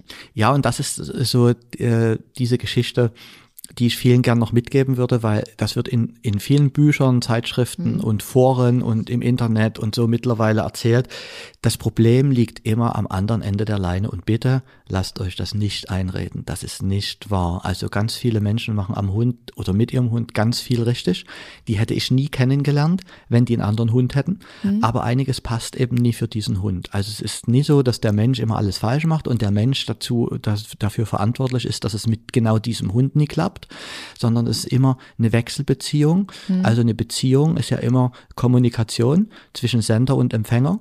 Also du sendest und vielleicht versteht dich Alma nie. Und jeder bringt ja seine Stärken und seine Schwächen mit in so eine Beziehung. Und es ist nie so, dass immer nur einer dafür zuständig ist. Das macht nämlich den Menschen ganz viel schlechte Gefühle. Und dann sagen sie, ich bin zu dumm und ich kann es nie und ich bin unfähig. Und das ist, ist nie der Fall. Ganz viele machen ganz viel richtig und ganz oft muss man nur ganz kleine Sachen optimieren. Und es beginnt eben im Mindset, es beginnt in der Bewertung, es beginnt in unseren Gedanken, was ich will.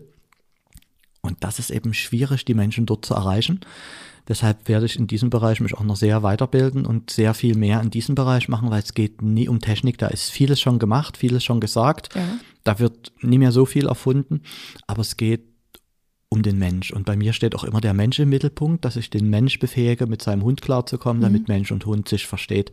Und das muss der Weg sein. Ne? Und lass dir das nie einreden, dass du zu dumm bist.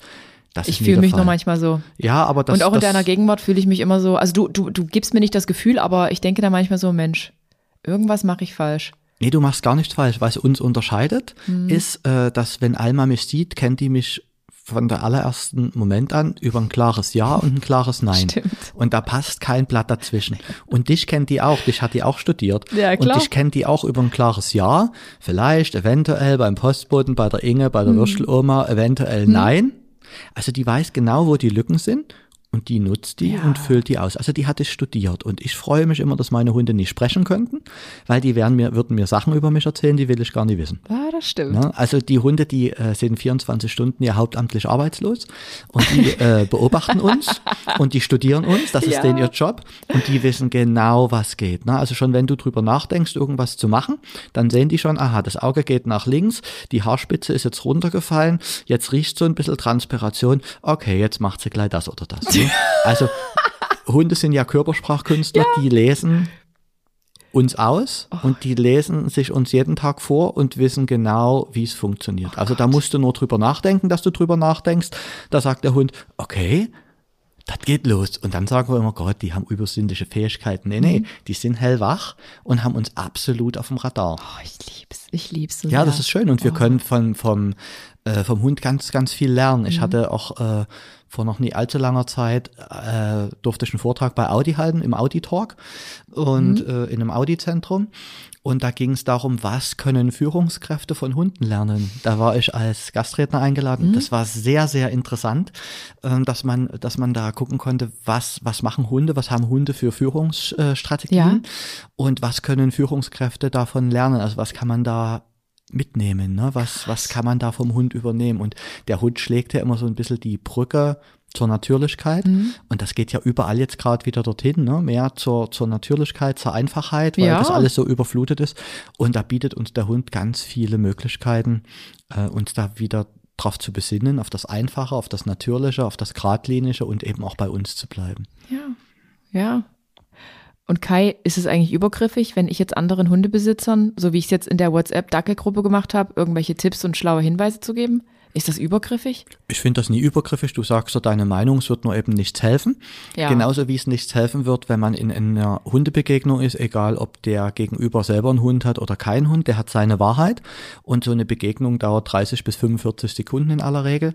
Und du hast nur eine Chance, bleib bei dir und bleib deinem Hund. Und mach, was du in dem Moment für richtig findest. Und da wird dir immer jemand von außen reinquatschen, aber den kannst du in 30 bis 45 Sekunden nicht davon überzeugen, dass das, was du tust, für deinen Hund jetzt genau richtig ist. Aber du kennst deinen Hund am besten Klar. und du musst selber wissen, wie du mit dem durchs Leben gehst und was in dem Moment gefragt ist und was eben nie gefragt Mhm. ist. Und da quatschen viel zu viele rein. Und die besten Erziehungstipps haben immer die, die keine Kinder haben oder die, die keine Hunde haben. Und da würde ich mich fernhalten. Und genauso ist das mit diesen Foren. Da kann man reinschreiben. Aus meiner Sicht ist das vergeudete Lebenszeit. Ja. Ich habe mich aus diesen Foren überall abgemeldet, weil ich äh, mir ging's wie dir. Ich habe mich lange immer auf die Finger gesetzt und dann habe ich doch nicht mehr ausgehalten. Dann habe ich doch was geschrieben und dann gab wieder und dann wurde das eine sinnlose Diskussion. Deshalb habe ich gesagt, ich habe mich da abgemeldet. Es f- für mich verschwendete Lebenszeit. Ich nehme da lieber meine Hunde und gehe eine Stunde in den Wald. Ja. Punkt. Also wenn du sowas entdeckst, würde ich dir empfehlen, abmelden, Hund nehmen, schöne Zeit machen, Rick rechts in den Arm, Alma links in den Arm, geh in den Wald und macht Ja. euch eine schöne Zeit. Da hast du mehr an Lebensqualität, als wenn du dir schlechte Gefühle machst, weil da irgendjemand Blödsinn schreibt Es hat, aus hat einfach Sicht. gar niemand drauf reagiert. Es hat, Ja, niemand, hat niemand geschrieben, danke Adrienne. Da war ich ein bisschen traurig. Ja, siehst Weil du. mein Tipp war echt gut. Ich habe sogar deinen Namen mit ins Spiel gebracht. Na, und ich dann krieg war's ein keine super. Provision. Dann war's ein super Tipp. Äh, und noch, noch, noch eine, eine Frage. Es gibt ja mittlerweile ganz viele YouTube-Tutorials. Hundetrainer gibt's ja jetzt online, wie Sand am Meer. Du bist ja auch online. Habt Ja. ihr auch einen YouTube-Channel? Wir haben einen YouTube-Channel, der ist aber nie mehr so groß bespielt. Vielen Dank dafür, dass du mich da hingeschubst hast. Da müsste ich mal wieder was tun. Wir haben eine Akademie. Ja. Wir haben eine Online-Akademie, wo wir die Leute im Jahr 2022, da gibt es ja ganz wunderbare technische Lösungen, begleiten, auch aus der Entfernung. Da sind Ja. also viele Tutorials drin, wo wir Wege zeigen, wo wir Inspirationen geben. Und das kann immer nur an der Oberfläche kratzen, weil man ja den Mensch und den Hund nie in der Interaktion sieht. Und da gehen wir mit unserer Akademie einen Schritt weiter, weil wir begleiten die Leute dann auch über Videotelefonate. Also wir Okay. haben auch Hundefreunde, habe ich ja vorhin schon gesagt, aus äh, der Schweiz, aus Österreich aus ganz Deutschland. Ja. Und wenn äh, wir die begleiten, dann machen wir das so, dass wir das über FaceTime machen oder über WhatsApp, Videotelefonie oder über andere Portale. Und dann sehen wir den Mensch mit dem Hund in der Interaktion und können unterstützen und helfen und optimieren, ohne dass wir beim Hund in Erscheinung treten. Also ohne, dass wir als klassisches Element wirken. Und dann kommt ja immer, ja, ja, Kai, wenn du da bist, macht die Alma ja alles. Ganz genau so ist So. es immer. Und so äh, erscheinen wir gar nicht. Also wir sitzen wie so ein virtuelle, wie so eine virtuelle Hexe auf der Schulter Ja. und gucken den Leuten zu und können eben dort helfen und unterstützen. Und diese YouTube-Videos, die finde ich ganz toll. Da gibt es ganz viele Inspirationen, die man mitnehmen kann, aber man braucht ein gerütteltes Maß an, naja, dass man das wirklich anschaut, betrachtet, hinterfragt und sagt, ist es wirklich was, was mich mit meinem Hund jetzt weiterbringt. Also da gibt's ganz viele tolle Sachen und ich habe noch nichts gesehen, was grenzwertig ist, Ja. wo ich sage, oh, das wäre, das ist totaler Müll, das ist tierschutzwidrig. Ich glaube, da Ja. passt auch jemand drauf auf, dass sowas nie passiert. Aber ob das dann wirklich für dich und für deinen Hund in der jeweiligen Situation hilfreich ist und angebracht ist, das steht auf einem ganz anderen Blatt, weil der das gefilmt hat, der hat seinen Blick dafür. Und für die Situation, für den Hund und für den passenden Menschen ist es passend. Aber ob es dann auch für dich und für deinen Hund passend ist, weil es wechseln ja völlig die Beziehungspartner. Also das ist vielleicht gedacht für einen Schäferhund mit dem großen Mann von 70 Kilo. Der hat ganz andere Hebel und der Hund braucht eine ganz andere Unterbrechung, Störung oder eine Grenzsetzung als du und die Alma. Und wenn man das jetzt unreflektiert nachmacht, könnte das, was für den Schäferhund gerade richtig ist, für die Alma viel zu viel sein. Und es könnte die Alma eher verstören und euer Problem eher verschärfen, Ja, die ist sensibel. als richtig, Ja. als dass es hilft. Ne? Auch äh, Rassen untereinander, du hast vor uns gesagt, es gibt so eine Dackelgruppe in Dresden. Mhm. Dackel ist ja nicht gleich Dackel. Und Ja, ob es du ist den, so. Und ob du den Dackel an der Leine hast oder ich den Dackel an der Leine habe, jeder bringt ja seine individuellen Stärken und Schwächen wieder damit ein. Also diese Inspirationen, die YouTube liefert, finde ich mega. Mhm. Da gibt es echt gutes Zeug, aber man muss kritisch hinterfragen und reflektiert sein und sagen, ist es das, was für mich jetzt wirklich passt? Okay. Und äh, was Herr, du hast eigentlich vorhin schon mal so ein bisschen mit angedeutet, wa- was hältst du von so einer Welpenspielstunde? Ich habe am Anfang gedacht, ach, Alma muss jetzt unbedingt in so ein Welpen-Kinder-Dingens da gehen. Gibt's ja hier auch in Dresden. Aber es war ja Corona, also hat das nicht stattgefunden. Also ganz klare Ansage, davon halten wir überhaupt nichts. Mhm. habe ich vorhin ja schon gesagt, weil in den ersten zwölf Wochen, wenn der Hund da ist, auch wenn es ein Welpe ist, er kommt mit der achten Woche und da, die ersten drei Monate, solltest du der Dreh- und Angelpunkt werden. Oft äh, gehen die Menschen in diese Welpenspielstunden Ja. und Welpenspielstunden sind gut, wenn sie gut gemacht sind. Das bedeutet, da muss ein Hund dabei sein, von dem die Alma was lernen kann. Aber wenn drei Almas im Sandkasten sitzen und jeder haut sich gegenseitig mit der Schippe auf den Kopf, da findet ja kein Lernen statt. Dann kommst, holst du die Alma wieder ab aus diesem Hundetreff und dann kann die die Sachen, die sie vorher noch nie konnte, auch noch alle. Also das ist ja nicht das Ziel der Übung, sondern es sollte ja ein Lernen stattfinden. So. Und dann kommt ja immer die Nummer, dass man sagt, man muss die Hunde an Hunde gewöhnen, also die müssen sozialisiert werden. Die sind ja schon an Hunde gewöhnt, die kommen ja vom aus ihrem Rudel, aus Ja. ihrer Familie, aus ihrer Gruppe. Also die wissen ja schon, wie andere Hunde ticken. Wir empfehlen immer, nutzt die ersten zwölf Wochen, dass du zum Dreh- und Angelpunkt für deinen Hund wirst. Und klar brauchen Hunde Hunde.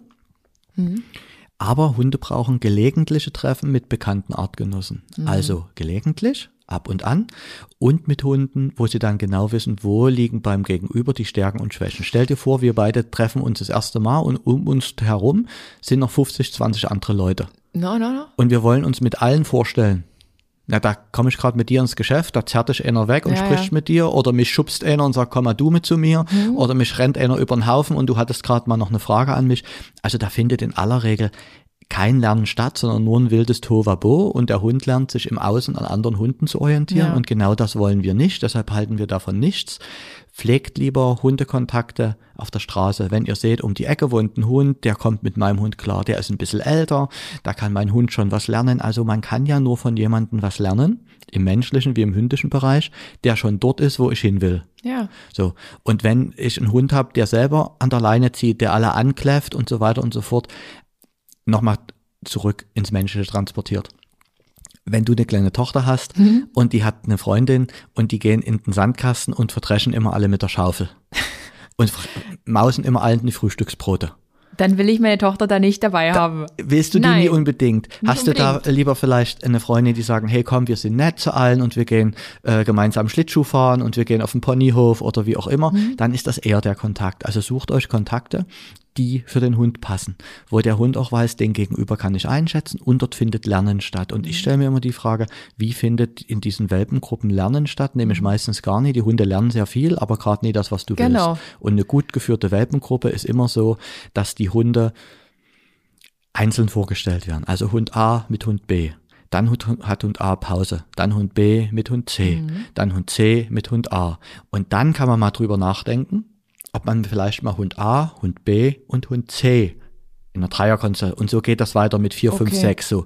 Aber was ich so beobachtet habe aus meiner Erfahrung, da ist ein abgesperrtes Grundstück, da werden 20 Hunde reingeschmissen. Macht mal, was ihr wollt. Hm. Jetzt sind Hunde dabei, die finden das total cool, die hauen allen auf die Nase. Ganz und dann genau. gibt's Hunde, die kommen äh, ganz verschüchtert zu ihren Menschen und dann wird auch noch empfohlen, lass die mal machen, die regeln das schon selber.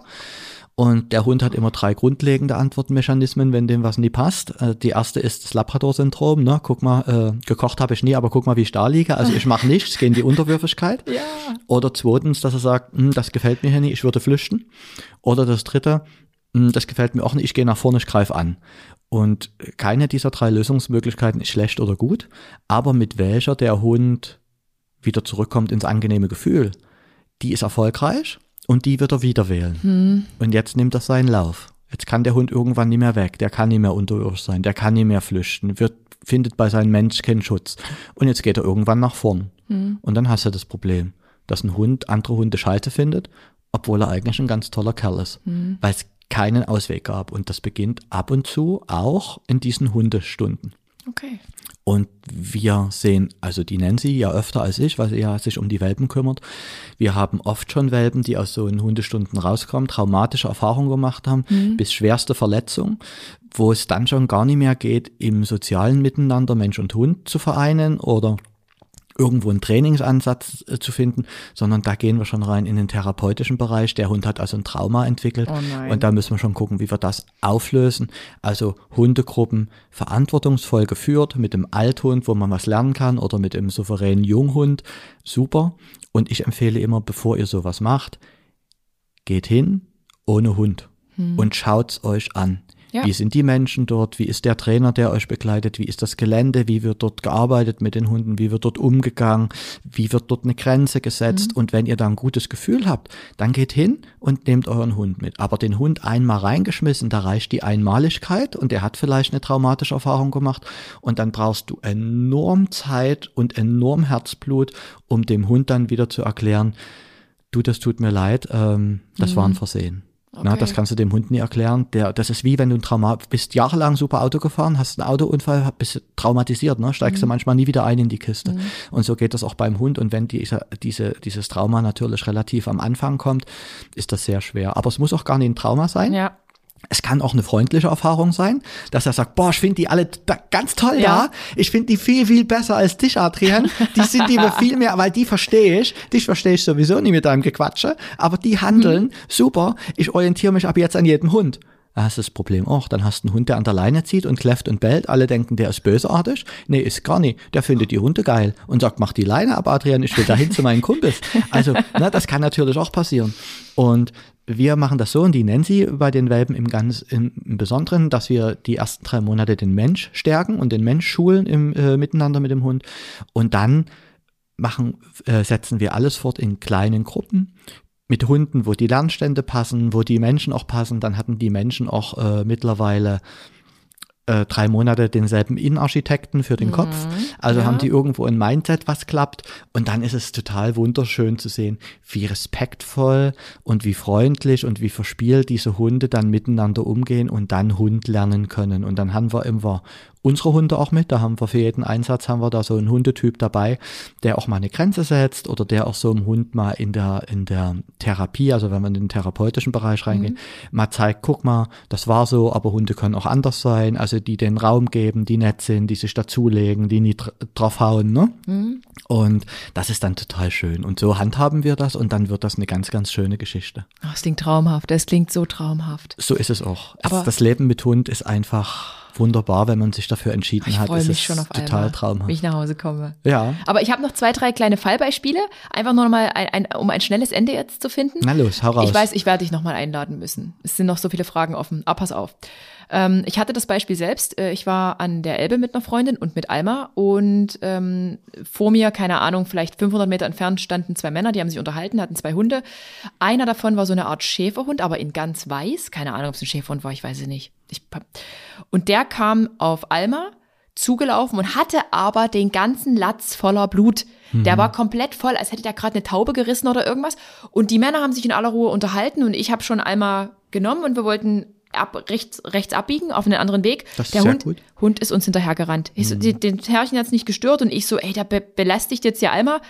Mein Ausweg war dann, Jenny hat den Hund festgehalten am, am Geschirr, den mhm. anderen.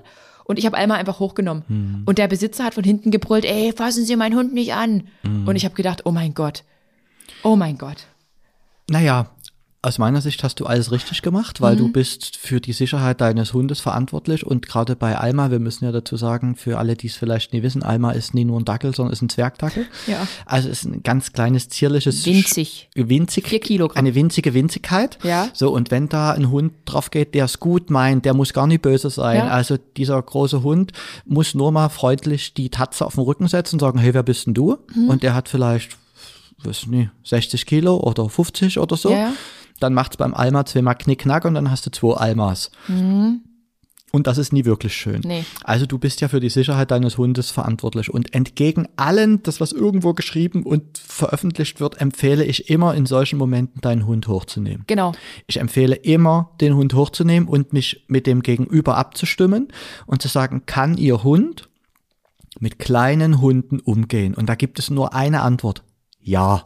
Und dann kann man den Hund runterlassen, wenn man dem Gegenüber vertraut. Und wir mhm. können ja alle Menschen einschätzen und wissen ja relativ schnell, wenn wir auf unser innerstes mhm. Organ hören, auf unser Herz hören, sagen, ist das jetzt äh, echt oder ist das ein Spinner? So. Und wenn das echt ist, kann man so einen Kontakt zulassen, dann ist das für einen kleinen Hund wunderbar, wenn er auch einen großen Kumpel Klar. hat und sagt, guck mal, auch große sind gut.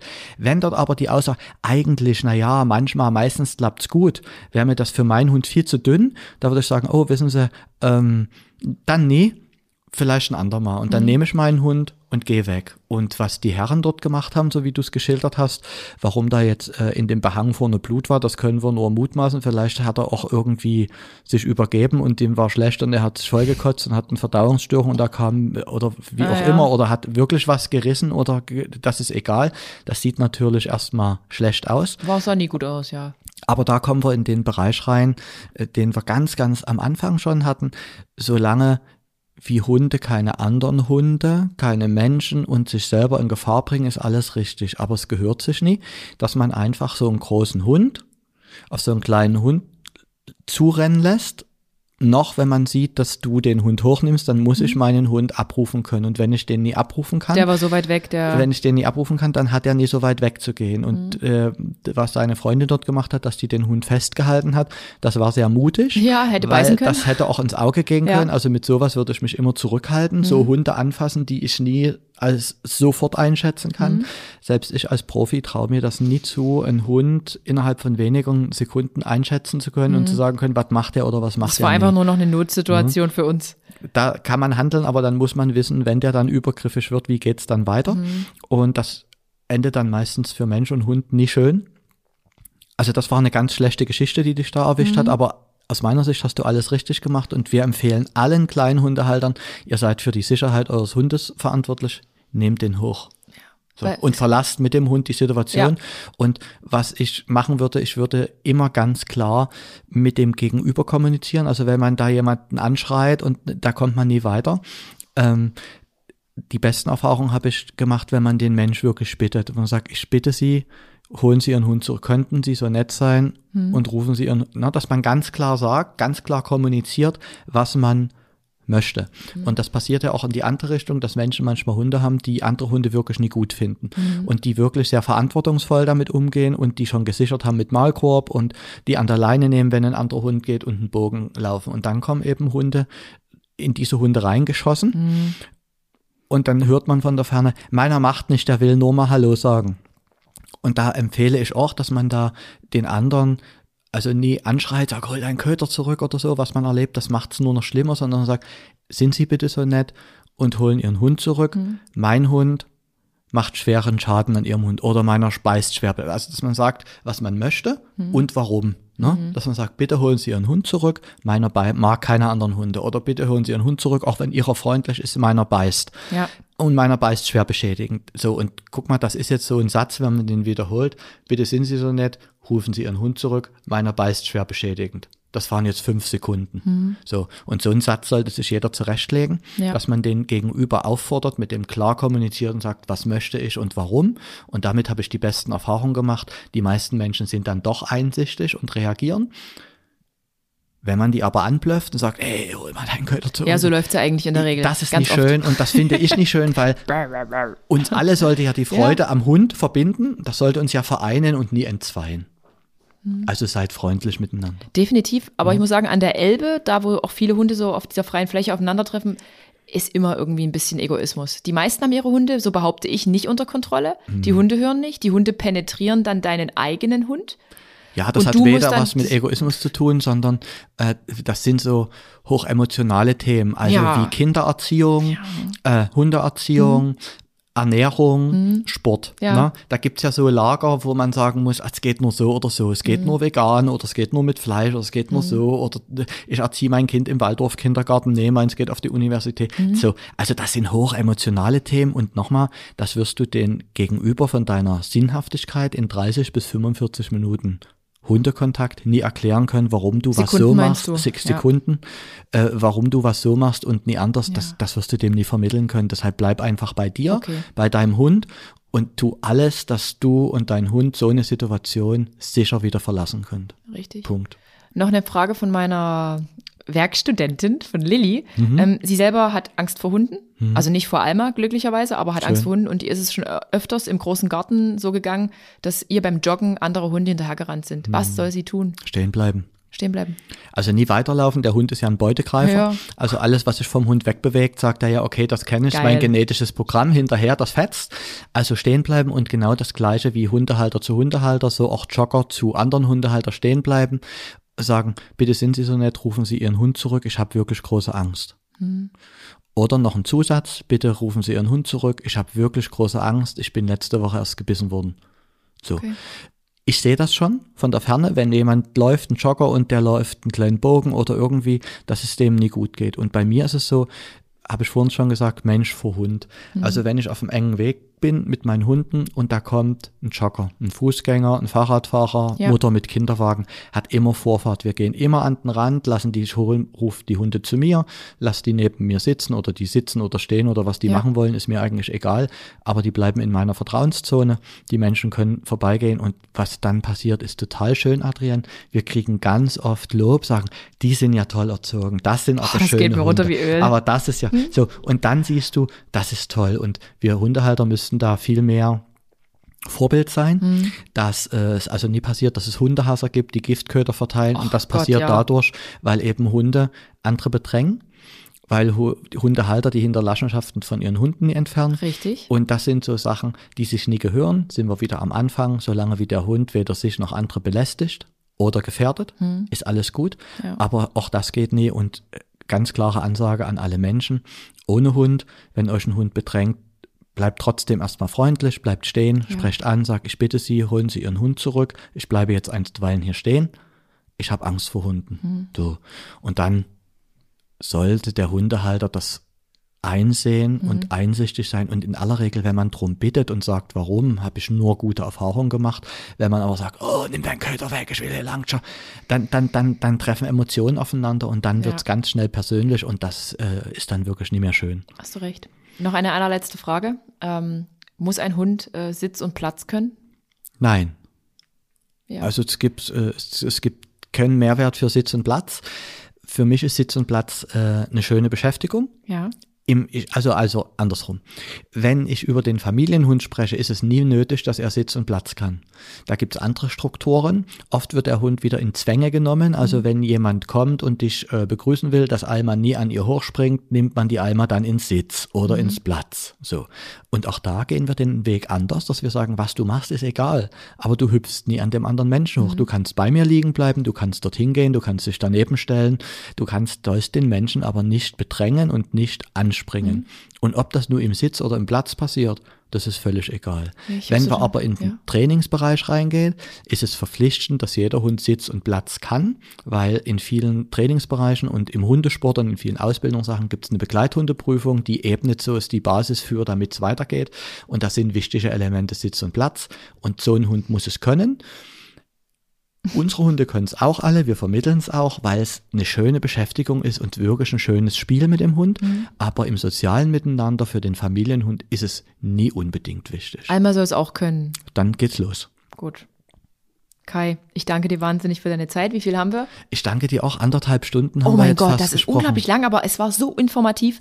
Kai, du musst noch einmal kommen. Sehr Ich gern, dann lad mich ein, dann kommen wir nochmal und dann können wir vielleicht auch gern mal ein paar Fallbeispiele, Oh, vielleicht äh, haben ein paar Leute, die deinen Podcast hören oder Ja. auch von mir Hundefreunde fragen. Dann Schreibt. machen wir mal, schreibt oder sprecht Ja, oder mailt Ja. oder ruft an und stellt uns die Fragen und dann können wir gern nochmal einen zweiten Aufguss machen definitiv. und beantworten dann mal wirklich Fragen. Krass. Obwohl mit den Fragen das immer so eine Nummer ist, weil ich kenne ja dann den Gegenüber nie.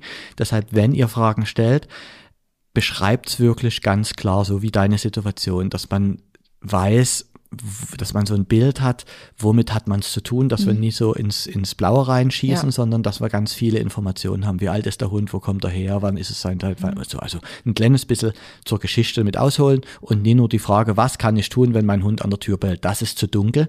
Also da brauchen wir schon ein bisschen mehr Informationen. Sehr gern, Adrian. Vielen Dank, Kai. Vielen, vielen Dank. Ich hoffe, euch hat die Folge gefallen. Gebt mir gern Feedback auf Geschichten vom Ponyhof. Gibt es auch ein Instagram-Profil und alle Profile von Kai, da wo ihr ihn findet, werde ich euch verlinken. Könnt ihr draufklicken.